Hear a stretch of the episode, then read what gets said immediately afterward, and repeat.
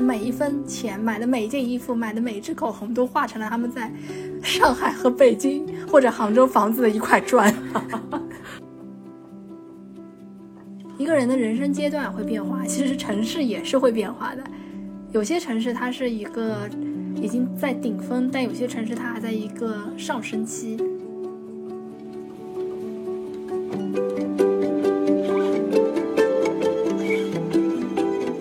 Hello，大家好，欢迎来到我们第六集的不上不下。我是阿沈，我是小二。因为实在太久没有更新了，被好多朋友催，不好意思。对我们这期可能想聊一些不一样的话题，因为之前聊了很多期电视节目，但是因为我们做这个播客的初心，其实一半是想说聚焦在电视行业，从电视行业看一些社会和文化的变化；另一另一方面呢，我们也是想要回应说。呃，人生阶段和职场阶段正处在不上不下的这些朋友们的焦虑，所以这期节目的 topic 我们可能会聊得比较现实，然后来讲述跟回应一下大家的焦虑。呃，因为我跟小二的同学差不多，我们是比较早的九零后，然后已经经过了刚刚毕业、漂泊不定的那个职场初期的那个年龄段。呃，我们的朋友最近几年也大家已经开始选择说要在哪个城市定居，然后这个时候其实呃，在哪个城市买房、买不买房这些问题，其实变成了一个大家都会考虑的一个因素。所以今天我们其实就想来聊一下跟买房啊、房产这些有关的话题。然后今天也请来了一个我多年的好朋友依依，他是那个学城市规划呃毕业的，然后毕业之后一直从事跟房地产相关。的行业，所以今天就请他来跟我们聊一聊他在房地产这个行业看到的一些人间百态跟时代变化。所以我们欢迎一下依依同学，跟大家打个招呼吧。Hello，大家好，我是依依啊，今天很荣幸来到这个呃阿婶和小二的这个播客，然后呃可能。之前我也听过挺多前面的节目，觉得这是一个挺文艺的节目。那今天呢，呃，我们谈的话题可能就会稍微有一点点现实，但是我觉得这是每一个年轻人，呃，或许你现在才刚毕业，或许呢你已经呃接近三十岁，在一个城市已经奋斗了很久，但是每个人都会面临的一个问题就是你要买房。你什么时候买房？如果你不想回到你的家乡，就是你要选择在大城市定居，那所有人都会面临一个话题，就是房地产。而且你会发现一个比较多的趋势，就是可能在刚工作的时候。很多人都不会考虑房子这个问题，特别是嗯，因为我和阿婶是很多年的朋友。当我们刚毕业的时候，可以说买房的同学是非常少的。但是到了大概你在一个城市奋斗了四五年的时候，你会想我要不要在这里买房，或者说我要不要留在这座城市，或者说我要不要去另外一所城市定居的时候，你就会开始研究房地产这个行业。然后这个时候你就会发现，你有很多东西都不懂不懂，然后你也不知道该怎么办。然后就会去寻找很多呃信息源，去寻求帮助这样子。所以，我们今天来聊聊的就是呃我在房地产这个行业看到的一些呃房地产的市场啊，还有一些变化，还有以及房地产这个行业呃怎么说暴露的一些人间百态吧。因为我们我们这个。节目的主基调应该是，我觉得主基调不能是 不是传播焦虑。对，我觉得焦虑这个东西，我觉得大家现在肯定都意识得到。但是我我我们其实更想说，怎么节目可以帮助回应大家的焦虑，以及在一一定程度上减缓或者说安抚大家的焦虑吧。因为我个人觉得，其实你是，嗯，就买房这个事情上，其实哪怕你在大城市，你也不其实是不需要焦虑的，就是。呃，今天我们待会儿会聊到为什么你不需要焦虑 哦，太好了。哎，一，你要不要先跟我们听众介绍一下，就是说你具体在房地产行业是做什么的，然后日常工作内容啊，或者接触的人和物都是什么？嗯，其实我做的内容怎么说，之前跟阿舍还蛮像的，只是呃，会更加 focus 在房地产房地产这个行业。其实就是写一些研究类的报告，对吧？跟你的工作 还挺像的，就是嗯，可能会去研究市场的一个变化，还有客户的一个观察啊。对，因为房地产最最近这几年也非常重视呃客户体验吧，所以他们会去做一些客户调研，然后去看嗯什么样的房子卖给不同的人，比如说什么样房子卖给阿婶，什么样的房子卖给二婶的父母，什么样的房子卖给。呃，阿婶如果他父母想跟他以后结婚以后一起住，什么样房子卖给他们这样的家庭结构，嗯，对嗯懂。嗯，呃，然后现在的话，就是我的工作有时候也可能会偏稍微偏，就是更贴近于销售吧，就是营销方面。因为其实你们在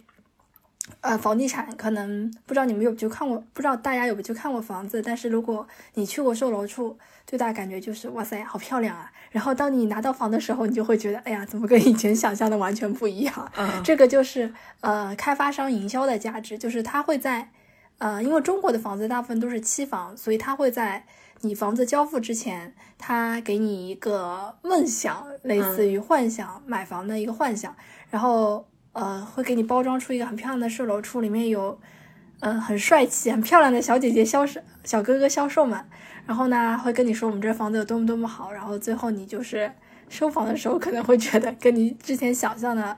呃，就是会比较有差距。那我们的工作也是在就是怎么说，就是研究怎么样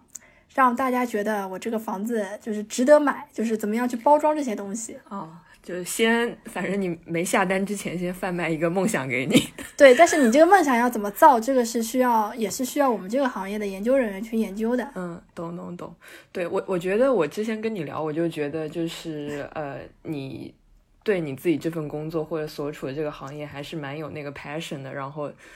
除了日常工作以外，还是能从工作中获取很多呃自己的观察，然后转化为自己思考那种感觉的。所以其实我我还是蛮想跟你聊一下，就是你现在工作这些年下来，在房地产的观察或者一些比较大的感触是什么？呃，其实，在房地产行业工作最大的感触，一个就是，嗯、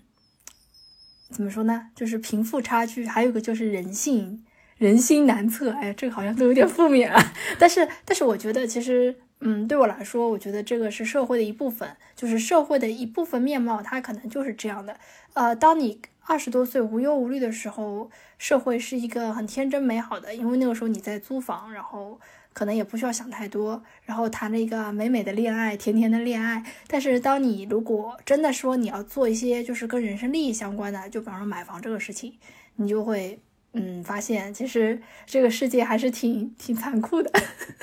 嗯，哎，那贫富差距这一块，你有什么一些嗯特别的感感受吗？或者观察到有意思的东西吗？嗯，这个的话，就是我想说一下我，我应该说近三年吧，在房地产这个行业观察到的一些新贵。就很多人现在可能觉得九零后你在大城市的时候，我相信很多这边的听众也会觉得，就是为什么每天都是日复一日的奔波，对吧？然后公司上班加班，然后被上司骂，然后同事之间斗争，我可能为了晋升什么的。但是其实你在呃。房地产这个端口可以看到很多九零后，他们已经在年轻的时候拥有了很大的自由。就比如说，他已经拥有了一千万的房子，嗯呃，三十岁之前拥有了一千万的房子。嗯，所所以这类人一般都是什么背景啊？嗯、就是呃，从杭州来说啊，就是呃，大概分为三个差不多背景，一种就是前面两种就是真的是怎么说，嗯。自己干得好不如投胎投得好的那种代表，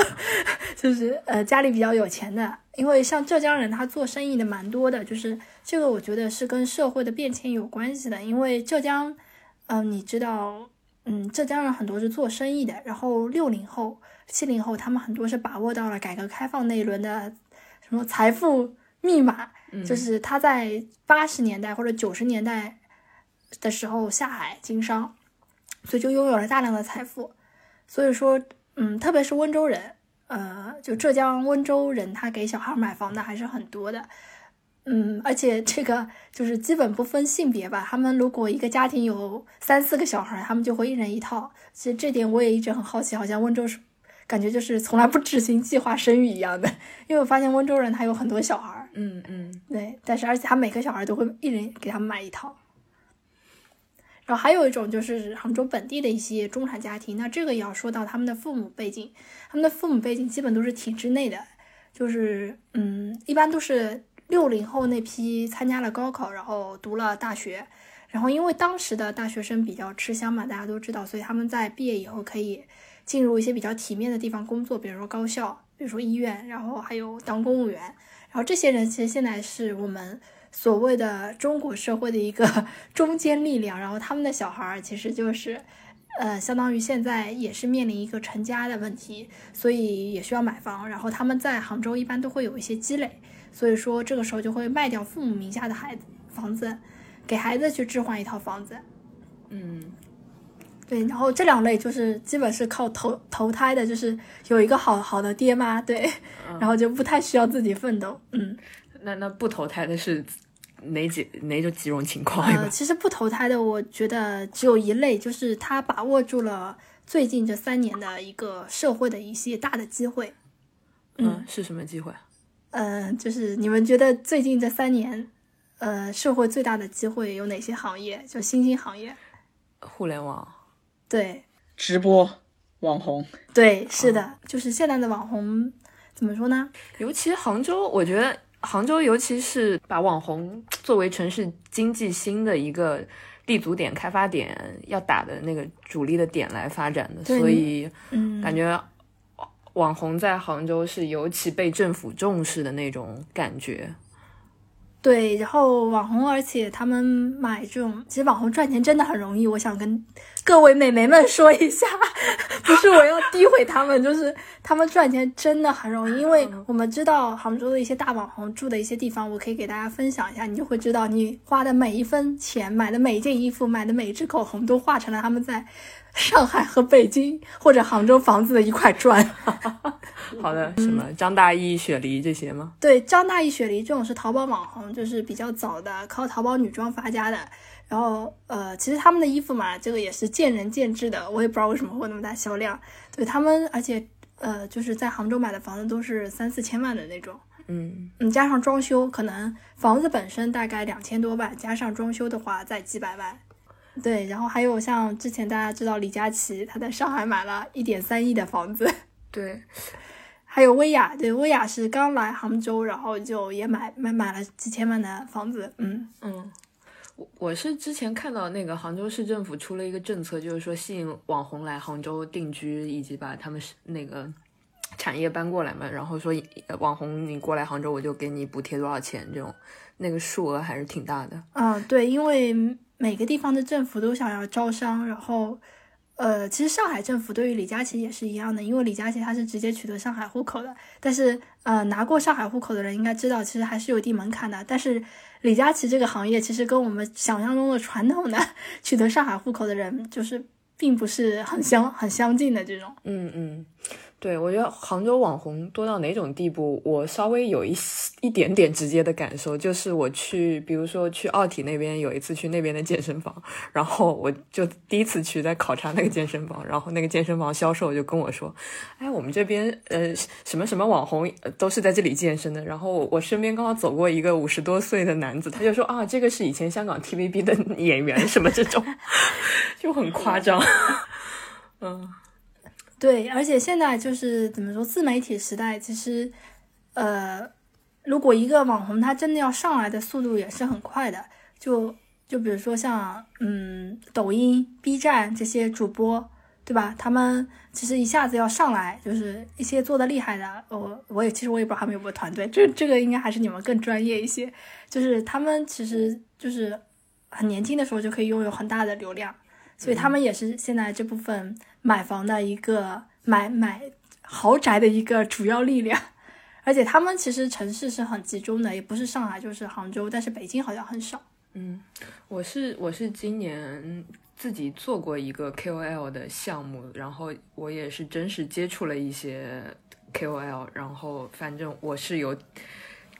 体验到、有感受到，就是你刚才说张大奕这种可能年纪已经算已经算第一代网红，年纪已经大了。对我我我今年接触的都是一些九五后、零零后的那种小小孩子，他们真的是就是我我去我我去他们家里采访过，就是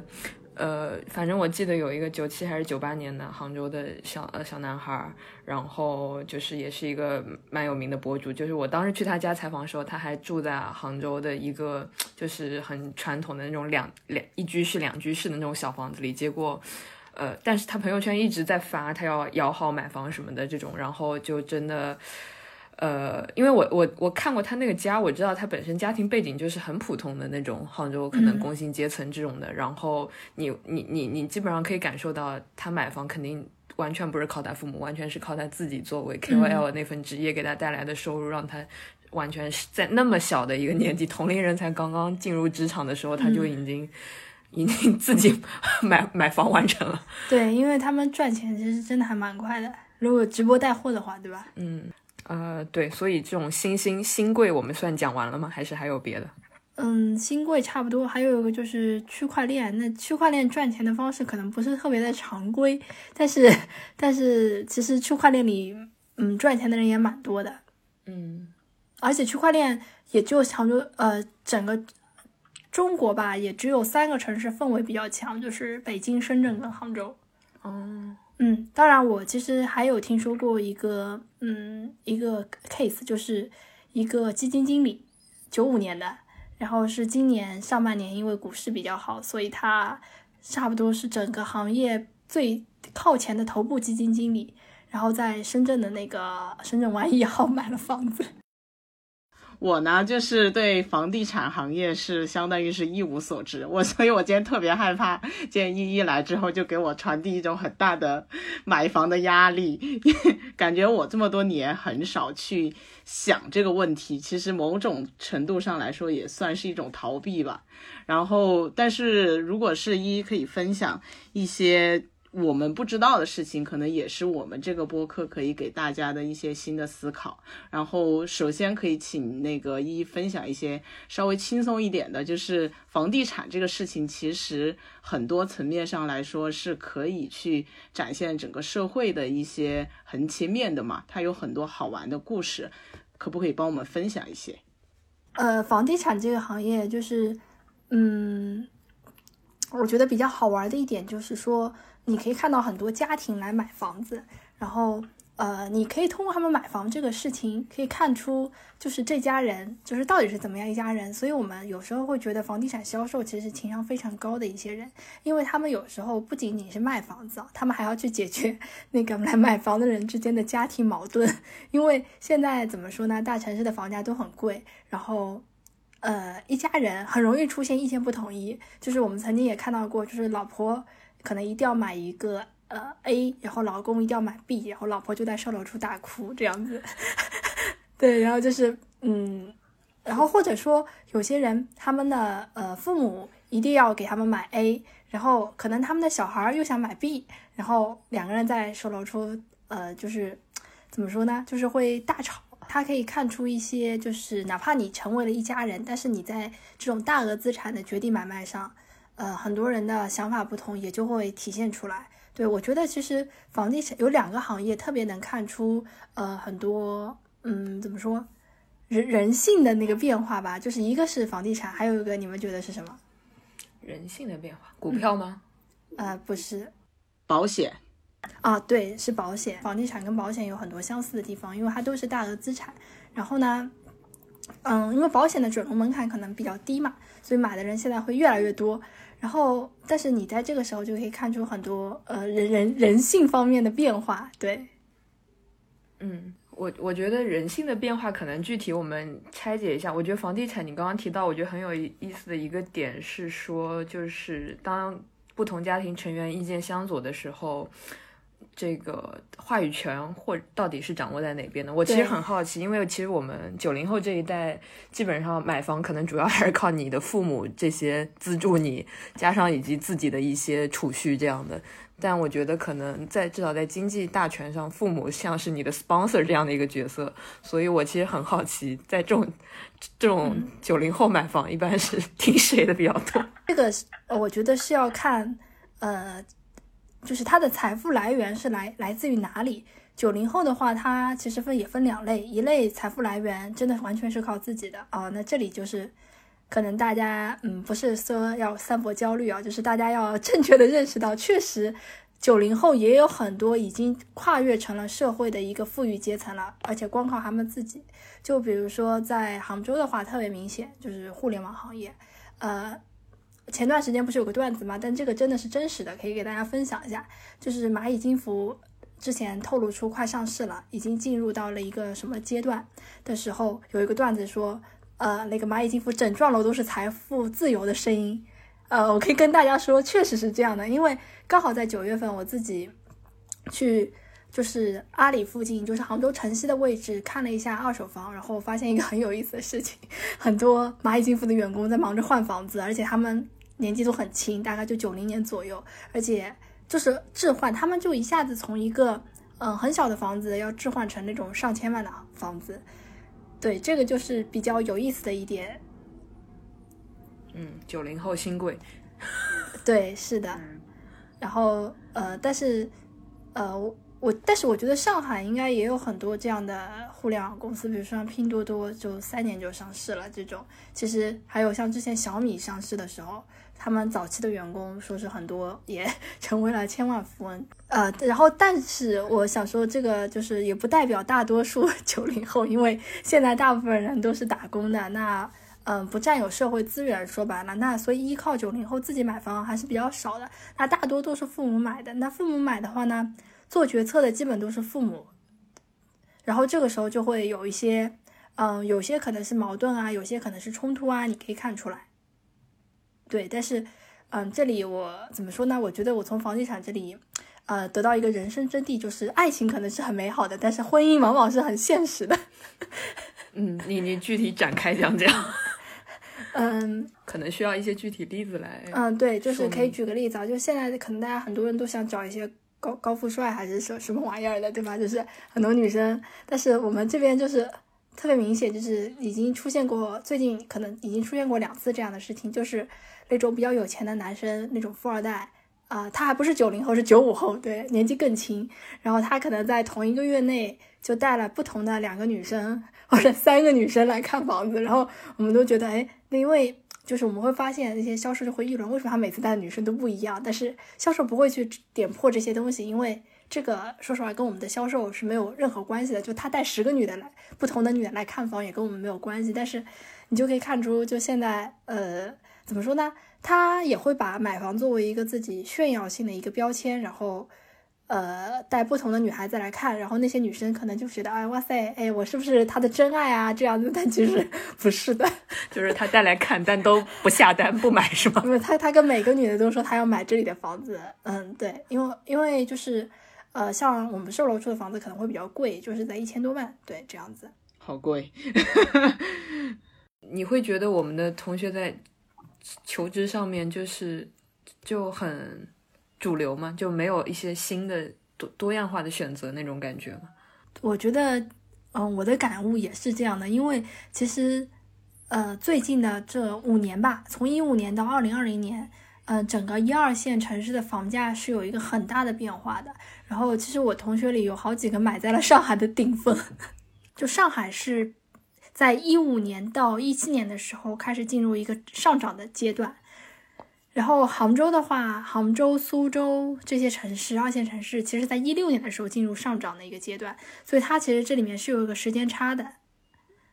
嗯嗯，所以就是就是说像。像我同学里有一些比较多的人，他们就是在一七年的时候在上海买了房子，然后站在了 高高的山岗上，就是相当于是买在了一个阶段性的高点上面。嗯，呃，其实当时我也劝过蛮多同学来杭州发展的，但是就是没有人觉得杭州这个城市值得，因为他们觉得上海的户口非常好。但其实你你真的仔细想想，上海现在已经有两千万人了。你觉得上海户口之前也是因为你觉得他考上海本地的学校会更容易，对吧？对，真的，我我说实话，我觉得上海户口唯一可能有点吸引力的，就是可能你如果未来有小孩，小孩的教育就进门校名校的门槛会低一点，不用那么努力而已。但是我觉得这个是基于他在一千多万人口的时候，现在已经有两千万人口了，嗯，对吧？你还是那么觉，还是那么认为吗？或者说？这这个事情，啊、当时很多同学看不上杭州的原因，真的就是他们觉得杭州太容易了。当然，现在还是很容易 取得杭州户口，就是杭州户口，你从获取的途径来讲是不难的。但是，嗯，怎么说呢？杭州其实是它还是比上海，哪怕到现在更适合定居的一座城市。而我们同学他们因为基本是在上海的外企工作，可能也没有看过杭州杭州的一些岗位。那，呃，我假设如果一三一四年毕业能进阿里，其实现在我敢说比一三一四年去外企的这帮人，他的整个物质回报都会高非常多。嗯，那肯定的。我觉得你刚刚说到一个，就是大家的那个选择的时候，就是有的时候，呃，嗯，比如说上海落户竞争那么激烈，那么难，就是你有的时候可能会有一种感觉，就那个最竞争激最激烈的东西就是一个最好的东西，但往往它不一定是。对，因为其实很多东西在变化，你的怎么说，一个人的人生阶段会变化，其实城市也是会变化的。有些城市它是一个已经在顶峰，但有些城市它还在一个上升期。对，是的，就从上升期的城市活力会比较大一点，然后可能机遇也更多一点吧。对，就是如果当时其实，嗯，那些同学来杭州买房子的话，呃，就算就算自己不住，他现在卖掉也也也是能赚很多钱的，而且这个钱可能是你打工五六年的薪资收入，差不多。嗯。嗯就我我自己感觉到，我现在这两年同学如果在上海买房的，基本上都非常外面，然后这给他们日常上班其实造成一个非常大的一个困扰。就比如说，他现在就只能买外面的，就除呃内内环那些，那除非你特别有钱啊。对，除非家里是经商那种家庭才有可能。对对对，一般都还买到满外面。那他这样每天上班的路程单趟就一个小时，来回两个小时，对生活质量是一个非常大的一个降低，我觉得。嗯，对，但是这个其实，呃，应该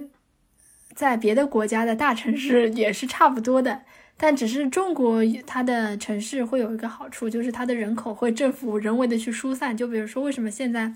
二线抢人很疯狂，像杭州、呃西安、长沙这种地方，成都，嗯，就是因为人口首先。需要一个疏散，而且这些二线城市，它也想在下一轮的城市竞争中，就是脱颖而出这样子。嗯，嗯所以它需要不，就是很多人来填充。所以我们可以看到，这两年我举个例子，杭州市的那个公务公务员吧，就是如果你是清华北大那种定向招的，可以有五十万的年薪。你想去大公司，一般不可能有这种起薪的。就我不知道大家理解中的杭州是一个房价有怎么样的城市，但其实杭州到从一二年到一五年都是非常低的，杭州的房价，你两百万左右可以买到杭州西湖区带学区的房子，新房，八十九方，你觉得贵吗？这个价格？那就是两万多一点。这怎么说？就是这个机会不是每个人都是把握住的。就当时他买了房定居的那批人，他们其实很幸运，因为他们相当于是一个嗯比较低的成本，在这个城市扎稳了脚跟。啊、对，这个就是说到我现在理解中，如果现在你在上海定居买房，其实你就是一个是非常高的一个成本，就是你要落落在那座城市的话，对，哎呀，但是我觉得，嗯，就为什么这个东西那么让人焦虑？其实就是说，我就我们真的就只有买房在城市扎根这么一种选择吗？因为好像在中国，就你你会觉得很少有人在这个城市买房了扎根了，然后他过几年又换去别的地方这样生活的感觉很少。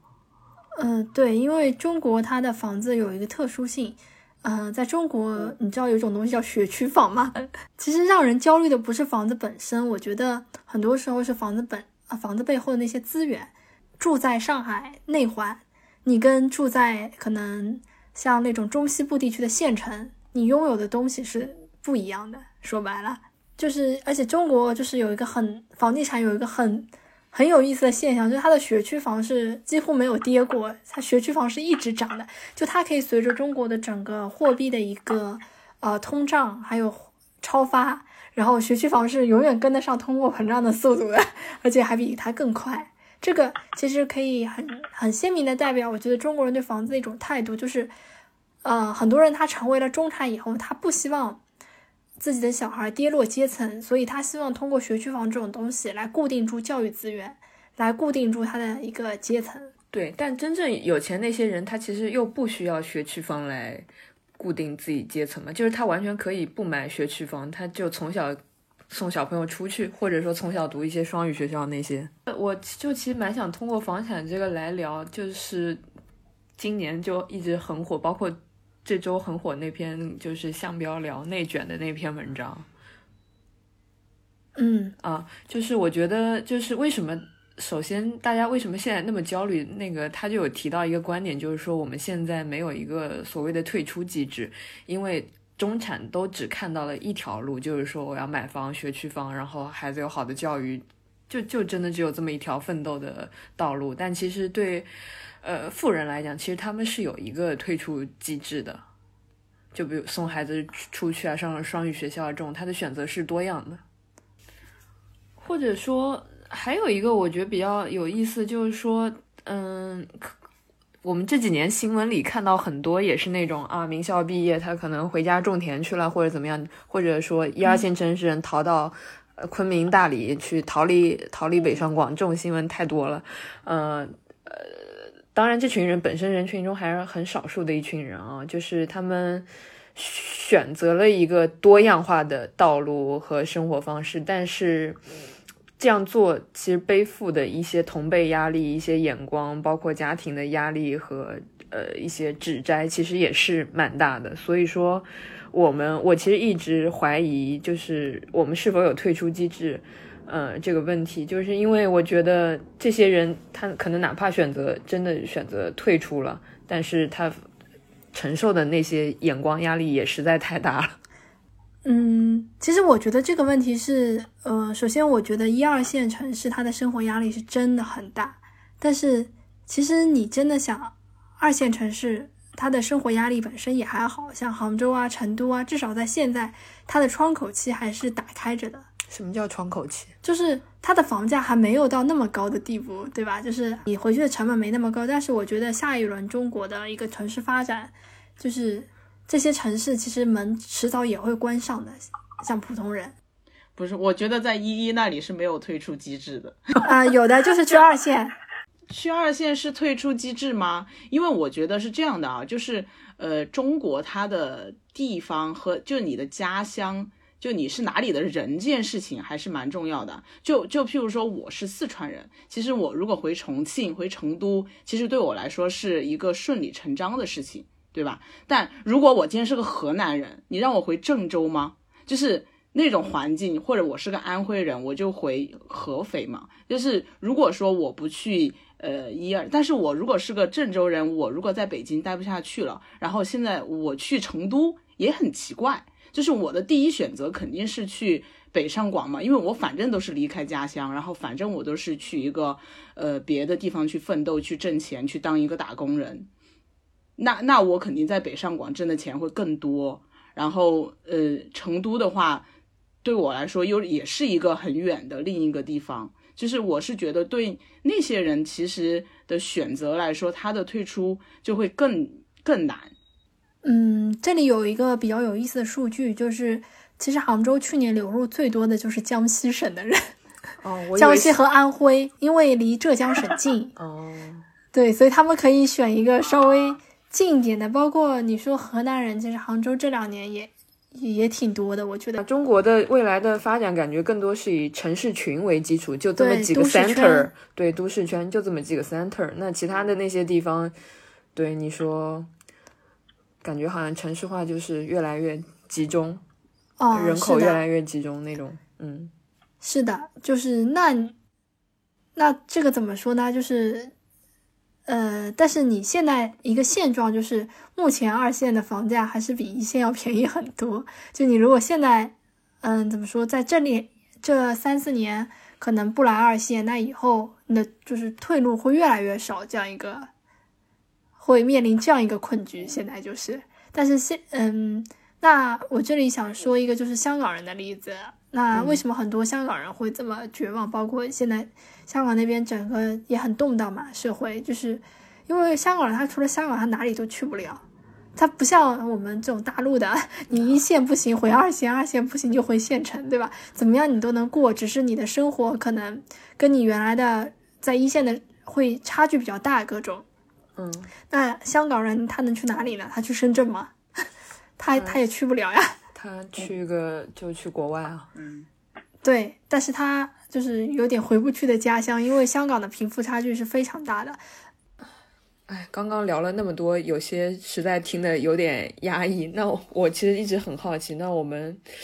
我们生活难道又没有别的更多的可能性吗？嗯，我想给各位，就是我知道听这个节目的很多也是在大城市工作的年轻人。那我这边也不是为了给大家压力，但是我觉得我这个建议，如果你五年后来看，一定会非常感激的，就是尽早在二线上车，因为因为你以后再过五年到八年时间，所有的二线就跟现在一线一样，这个门就关上了。对普通家庭，就是你如果不是得到一些新兴行业的一些，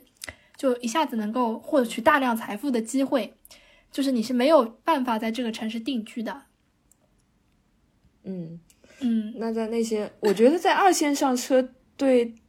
也只是一部分家庭可以，并不是所有人都可以在二线上车吧。就是这个事情就很，我们都知道要去买，但是你你原来的时候，那它便宜的时候，肯定相对来说，大家的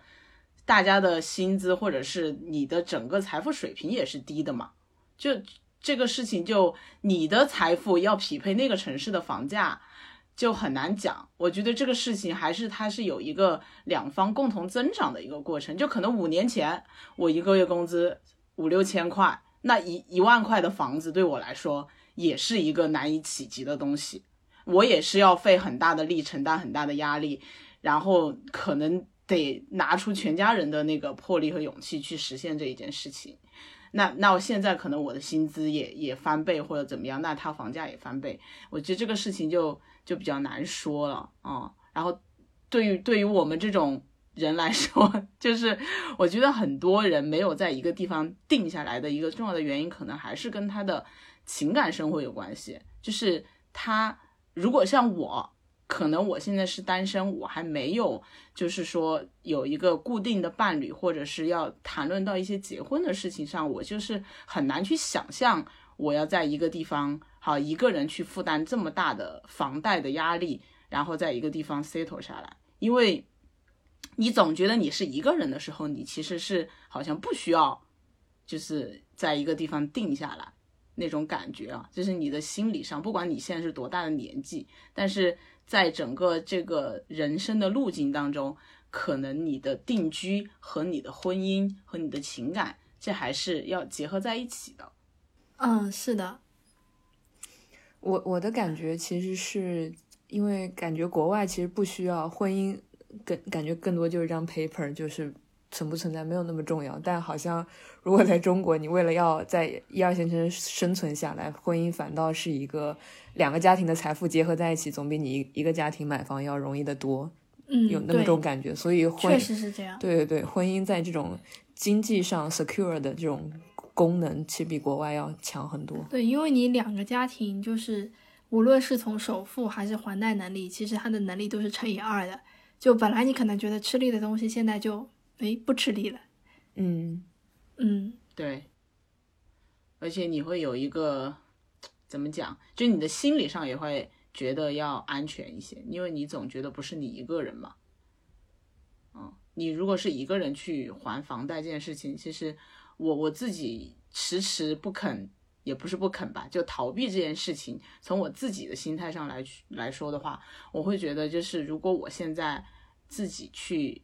呃，负担一套房子的房贷，其实不管是在成都还是在上海、在北京，都不是一笔小的费用。然后，如果是说我一旦每个月背上了这件事情，我觉得我整个人的精神压力、经济压力、工作压力，包括。你整个生活的一些方方面面都会有天翻地覆的变化。嗯，对，是的。嗯，就是你想，你每一个月要负担那么多的钱，那我，我对工作上，我就是一个，就就感觉我我我的工作是不能有任何的问题。对，嗯不能裸辞了，然后 对，不然你下个月就缴不上房租、嗯房贷，就这么现实的一件事情。对，但你有没有考虑过，就是因为一一线城市大家现在结婚也越来越晚了，就如果大家都就要靠先确定婚姻，然后再去买房，那你这买房决定只会越来越迟，好像。对，是的，所以我我其实对我其实觉得那些。我可能有有部分人迟迟买不上房，就是也是我我觉得呃，我我们不愿意提前规划，或或者因为我觉得买房这个事情，你还是得你你现在你是在规划你未来五年、十年，甚至你一辈子的那个生活图景嘛。但是我觉得我们现在这一代年轻人，他不愿意那么早的时候就把自己的人生全部计划好，因为那样实在太太没劲了。从某种程度上来讲。我我觉得这个还是还是分呢，就是现在呃，你中国的九零后吧，或者是零零后，我觉得虽然我们臆想当中他们好像是非常乐意去接受很开放的生活，没有那么死板，没有那么守旧，但是我我自己可能跟我年纪有关系，我自己这几年观察到的其实是他们非常非常的。特别是比我们小的那一代，我们早一批的九零后嘛，我觉得九五后或者是九四九五那一代，他们其实是回归到了一个很传统的规划的一个方式，就是呃，他们真的是一毕业我就要想买房，然后跟谁结婚，然后去哪里工作，做什么工作，就是其实是非常非常现实的一个考量的。就我我周围有很多人都是这样子，我觉得他们九四九五年的，他们已经。已经就是规划好了，我跟这个人结婚，我可能更好的能够买买买到这里的房子。我我去做这个工作是可以让我在工作上有更大的一些现实上的一些考虑，而不是说啊，我喜欢做这件事情，我喜欢跟这个人在一起，我喜欢在这个城市生活。我觉得他们是又回回到了那种更传统的方式的，啊，我不知道你们有没有这个这个感受。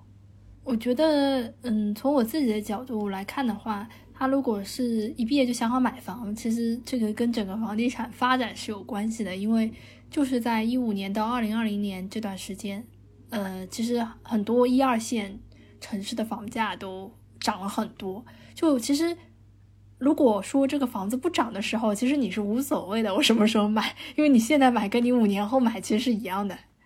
而且所有的资金都是有成本的嘛，所以不太会有人去焦虑或者去急着去做这个决定。但是如果当你发现，可能你两三年前只需要花一百万买的东西，现在需要两百万，这时候所有人都就会很急，很急着去做那个决定。嗯，所以是现实的这个情况 push 他们提前很规划好这些重要的人生决定了。对。而且我觉得这个跟可能跟他们的家庭教育也有一定的关系，因为九五后他们的父母很多都是七零后，七零后刚好是中国社会就是对改革开放吃到最大红利的那波人，就是嗯，我们很多时候会强调说婚姻要门当户对，对吧？那其实我觉得恰巧是他们父母这一代，这个阶级观念是最严重的，嗯。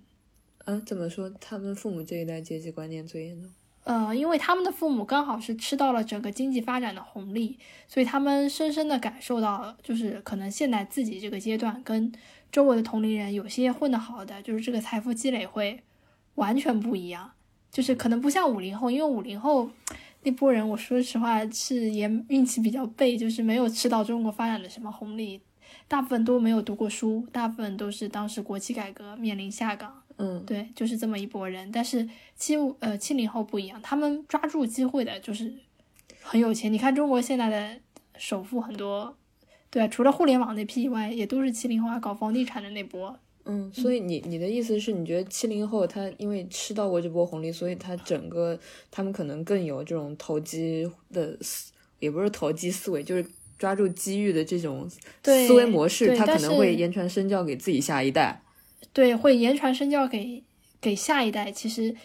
嗯，因为我自己在很多购房群里会看到购房者讨论，然后那些购房者基本都是八零后啊，嗯，啊，他们就会特别强调这个婚姻的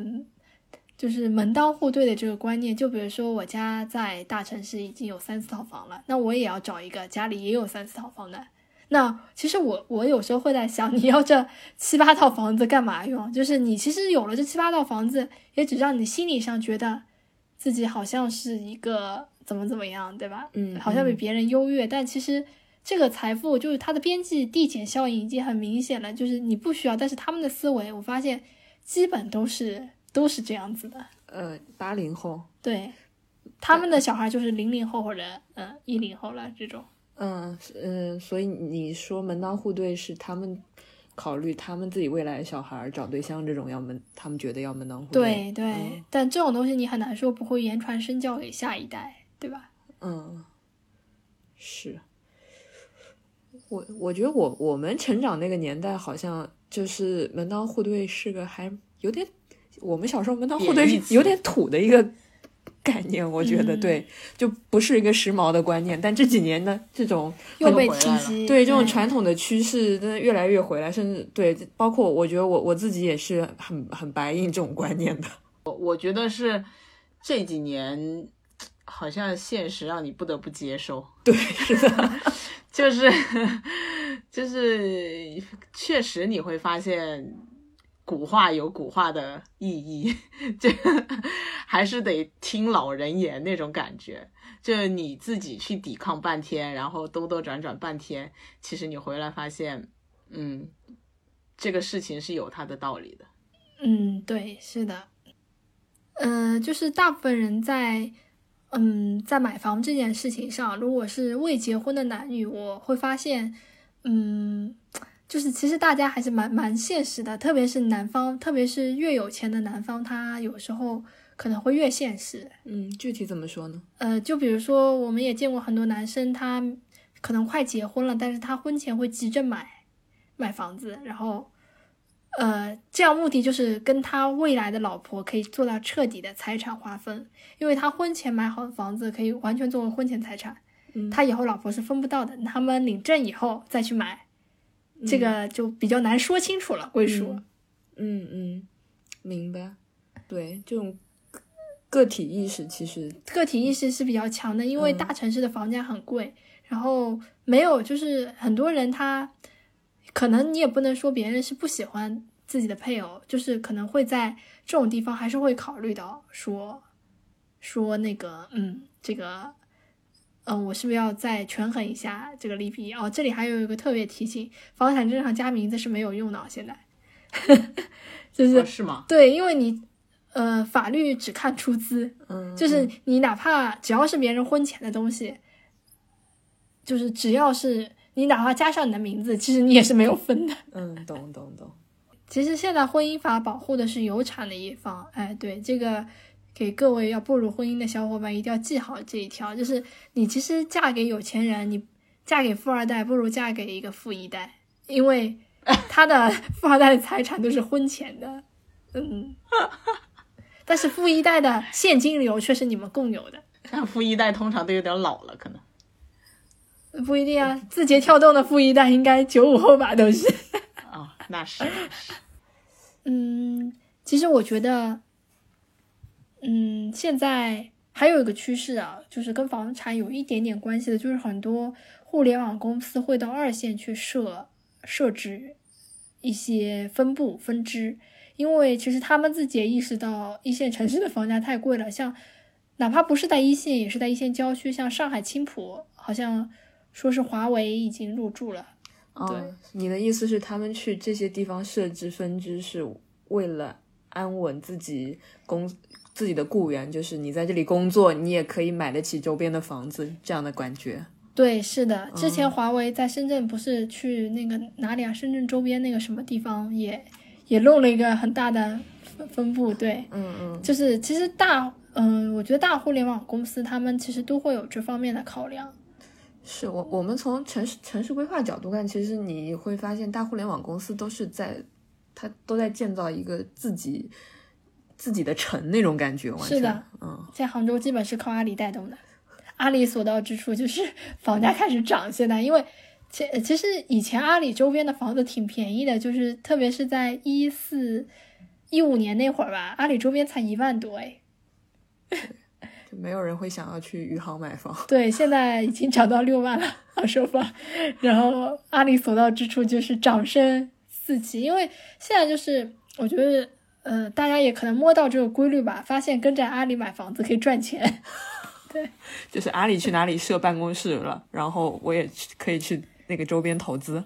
嗯，是的，就作为一个这个行业的人来说吧，其实我有时候也觉得那些程序员也挺惨的，就是好不容易加班加的很累，然后但是你如果没有尽早做出这个决定，你其实这些 加班的心血最后都成了人家房东 啊，对，因为房东的房子溢价了。嗯，因为有更多人来竞争你周围的那些呃。房地产资源，然后价格就越抬越高，然后是的，而且现在这个趋势就是很明显，嗯，哦，哦，天呐，这可能是我录到现在最安慰的一点，为什么？因因为我不是程序员，就你会想到，哦，程序员赚那么多钱，哦，原来他们还要承承担这方面的风险，对，因为其实，嗯，我我这边可以分享一下杭州余杭区。其实它本身它是不值这个钱的，但是很奇怪，它的价格就是现在可以涨到五万多，逼近六万。因为有很多人在这方面是存在着信息不对称的，就是阿里本身它在杭州余杭的这个位置，它是不具备这个价格的，它甚至比杭州主城区传统主城区的房子还还贵。现在，嗯嗯嗯，就是因为信息不对称太多了，还有很多投资客也是资金就跑过来炒。但是他真的就是，嗯，你说很多人来了杭州就会开始大骂，为什么阿里周边已经那么贵了，让我们来接盘？但其实你去看一下杭州主城区的房子不是很贵。我我这里想插一个分享啊，就是我觉得这几年从深圳和北京来杭州定居的人还是蛮多的，其实，嗯，因为他们哪怕我以前遇到过一对夫妻，原来在北京，而且他们在北京取得户口，哦不对，他们没有户口，但他们买了房。是在北京还没有特别贵的时候，大概买了一个，呃，中环稍微外一点的吧，七十多方的小房子，然后来杭州定居，就是因为没有户口，如果有了小孩以后，小孩也上不了学，所以就就来杭州，然后现在状态就是老公在阿里全当程序员，老婆全职在家带娃这样一个状态。嗯，嗯，你要你要你想讲什么？就是其实蛮多有这种。嗯，从一线到到二线来定居的人，但是他们到了杭州以后，可能也会对这座城市比较失望，因为发现就除了房价低一点，其他很多地方都比不上一线。嗯，你你的意思是，他老婆没有更好的工作机会可以让他就业，还是说什么？嗯，因为阿里他非常忙，他倒不是因为没有就业机会，是因为阿里的配偶一般都是全职的，都是全职，因为你不可能两个那么忙的人。是的。哦，OK，所以就你的意思是，杭州，呃，房价低，让吸引很多人过来。但他过来了之后，呃，他过来之后，两个人或者一个家庭的生活的可能性也是挺受限制的，是吧？嗯，对，是的。嗯，明白。嗯，这个我倒是之前没有考虑到。对，对，因为你想那个。你说的那对夫妻，那那个女生的话，其实对她自身发展来讲，她已经没工作四年了。对啊，对她以前应该也是在北京的互联网公司做 UI 的。嗯，对啊，就你听上去不会，作为女生，你不会觉得这是一个特别好的个人发展的一个。嗯，而且杭州就是除了阿里以外的互联网公司非常少，这也是找工作的一个问题。那好，而且像他们也是把房子买在阿里周边的，就是。信息不对称嘛，当时也没怎么看，就买了个公司附近，看也挺便宜的，可能也就三万左右就买了。嗯嗯嗯。然后，但其实那个地方挺偏的，去杭州很多地方都不是很方便。对啊，我我其实对除了 除了回归二线，还有别的生活的可能性吗？就是那那你有没有想过，除了你去上班，还有别的赚钱的可能性吗？如果你想通这点，可能就。就就这两个问题其实相辅相成的。为什么大家要留在一线城市？因为它有更好的工作机会，更好的职业发展。对，我觉得，嗯，对，那是为什么要去二线？是因为它有相对好的职业机会和相对好的职业发展。那为什么不回自己家的县城？是因为那边没有职业发展。对我想到一个一个事情，就是我觉得可能跟跟你职业真的关系很大。就是如果你你的一些核心的竞争力达到了一个可以让你自己开创个品牌，或者你当个 freelancer 这种时候，你真的可以不去纠结城市这个事情了。我想到那个李雪琴回东北，就你知道吗？那个脱口秀演员。对，你有的时候一想，就是那些去什么大理定居的那些人，好像很多都是导演啊，这种自由职业者、艺术家这种之类的。其实我我觉得现在就是因为有这种自媒体的时候，反而给很多人有了更多工作的可能性。呃，我不知道你们看不看抖音？呃，不不太看，但我知道。哦，抖抖音有个网红叫做桃子姐，嗯她是在四川一个县城叫荣县，嗯然后每天直播自己做饭，但是她全网粉丝非常多，我具体数额我忘了。就是她现在也开始直播带货了，但她真的就是一个小县城的，嗯而且就是有点乡乡土的那种。对，其实我觉得这种，你你说真的网红也不是都是那种很漂亮的，对吧？很很精致的那种生活，像这种在抖音上也得到了这个时代观众的一个认可，审美品味。对，但是我这边要说了，像这种他们如果以后想发展的更好，他们早晚还是得来大城市。就像李佳琦为什么要去上海，对吧？因为那边他的资源更多，可以接触到的资源嘛。嗯因为这个就跟我们以前书本里学的这个城市的聚集，呃，聚集效应是有关系的。因为在大城市，你的资本、人力才能更聚集。对，我我我突然想到，呃，因为我们刚刚在讲嘛，就是你的生活是跟你的职业，包括很多，就是总体来说，它还是一个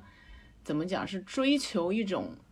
物质上的生活吗？还是说我要追求一个什么样的生活这件事情？因为我们最近日本就有这种情况嘛，就是嗯日本它现在已经进入了一种好像很很佛系或者是，很嗯呃，就是就是反奋斗的那种感觉。就可能一个年轻人他呃，就是以以最简单的支出，就是最少的支出，然后去维持自己一个非常非常简单的生活。那他其实也不需要那么多的呃工作的收入，他也不需要去做到，哎，像说我现在。在一个小城市，我最后一定要回到大城市，因为大城市能够赚到更多的钱。是的，因为他为可能嗯，对，因为我说实话，除了房价以外，大城市跟小城市的生活成本并不是差特别多的。就如果说你永远不考虑买房，你可以只租房的话，其实一起生活在大城市也也是可以的。哦，真的，我我最近发现我有一些三十多岁的朋友，嗯他们收入也还蛮蛮可以的，然后就选择在静安区最中心的地方租一个八九千一的一个一个人住啊，八九千的一个一居室或两居室那种，但是就是它的它的那个地段非常好，各种生活设施都非常便利，然后呃房子也装修的很好那种那种，对我我去去人家家里玩就感觉哎这种生活好像也是还蛮不错的。嗯，除了可能你你可能过几年又要搬一个家这对，种，如果你不考虑就是结婚，或者说你结了婚也不考虑小孩儿，其实很多人买房更多的就是为了小孩儿，他为了他的下一代能在这个城市享受资源，嗯，就是我觉得这种方式，呃，也是可以的，因为，嗯，从我自己的角度，我觉得中国房地产它也只是一个阶段性的财富变化。就在九八年的时候，你是想不到中国一二线、一二三四线城市的房价差距会这么大，你也想不到就是这个东西会引发的很多社会问题嘛。嗯，呃，但是你再过二十年、三十年，等到中国的整个人口就是比较少的时候，其实可能高房价这个东西。就是没有像现在这么突出了这个问题。当然，国家现在也在研究很多政策，但是我个人觉得这个有点治标不治本，因为都是一些公租房啊这种政策，然后嗯开放给、呃一线城市的，呃就是收入比较低收入比较低的人去居住。对，嗯但是这个东西它其实说白了就是跟你的资源有关嘛，只要这个东西只要像什么学，只要有公办资源这个东西的存在，就是我觉得一二线城市高房价这个问题就是解决不了的。哎呦，感觉要聊很多社会问题，聊到根本上都会牵扯到教育。是的。好，那我们今天基本上也聊的差不多了。最后想请一一给我们的听众一些有关房产或者投资上的建议，因为因为其实我们听众很多就是呃是九五后这种年轻人，或者我觉得九零后可能已经是最老的一部分听众了吧。所以就如果你有什么想说的，呃对他们说的话，你会大概给一些什么建议呢？嗯，我觉得如果说九五后你是本身生活在大城市的。第二代原住民，那真的是恭喜你，就是你的，你要感谢你的父母，把你生在了一个你可能就是这辈子不会为一个高压力的东西而担忧的这样一个家庭环境。但如果说你不是，那也没有关系。就是，嗯，首先现在我想说的是，二线城市它的房价并没有那么高，像像成都啊、杭州啊，虽然杭州现在也有点点高了。就是你还是有上车的机会，就你可以重新想一下自己想要的生活到底想在哪里，是否只有一线城市可以满足，嗯，你的生活需求。如果这辈子买呃买不了房，那你是不是可以接受一一直租房这样一个状态？第二就是我觉得，嗯，大家真的是要多多关注一些新兴行业，因为在我看来，中国的阶层并没有固化，就是还是有很多人通过自己的努力。他在一线城市甚至二线城市定居，就是在大家每天抬头干埋头干活的时候，也要看看就是整个社会和行业趋势的一些变化。呃，这个可能就是能帮你在下一次更快的掌握财富密码，下一轮的浪潮中，因为我觉得机会还是一直有的。比如说，字节跳动是不是要上市了 ？OK，那我觉得我们这期聊的差不多了，然后呃，非常感谢依依这次来我们的录制。然后这期其实我们有一个给听众的一个福利，就是我们在评论区会抽抽取一些那个呃回答我们问题非常比较有心，或者就觉得我们觉得很有趣的一些答案，送出一些。这一集的福利，这集的福利是什么呢？就是说，呃，我们呃有一个专注力的 A P P，名字叫做 Off Screen，啊，它 slogan 是少点手机，多点专注。所以这次我们会送出这个，这应该是一个比较新出的一个专注力的 A P P 的一些一个高级会会员版的一个会员码。对，好，这个 A P P 的功能是什么呢？就是说它有一些。自动追踪各类屏幕使用时间，比如说你每天花多少时间边走边看手机，每天拿起手机的次次数，锁屏时间最长锁屏时间长度等等。就我自己个人，呃，目前为止使用了两周，就是我觉得比较好的一个功能，就是说，呃，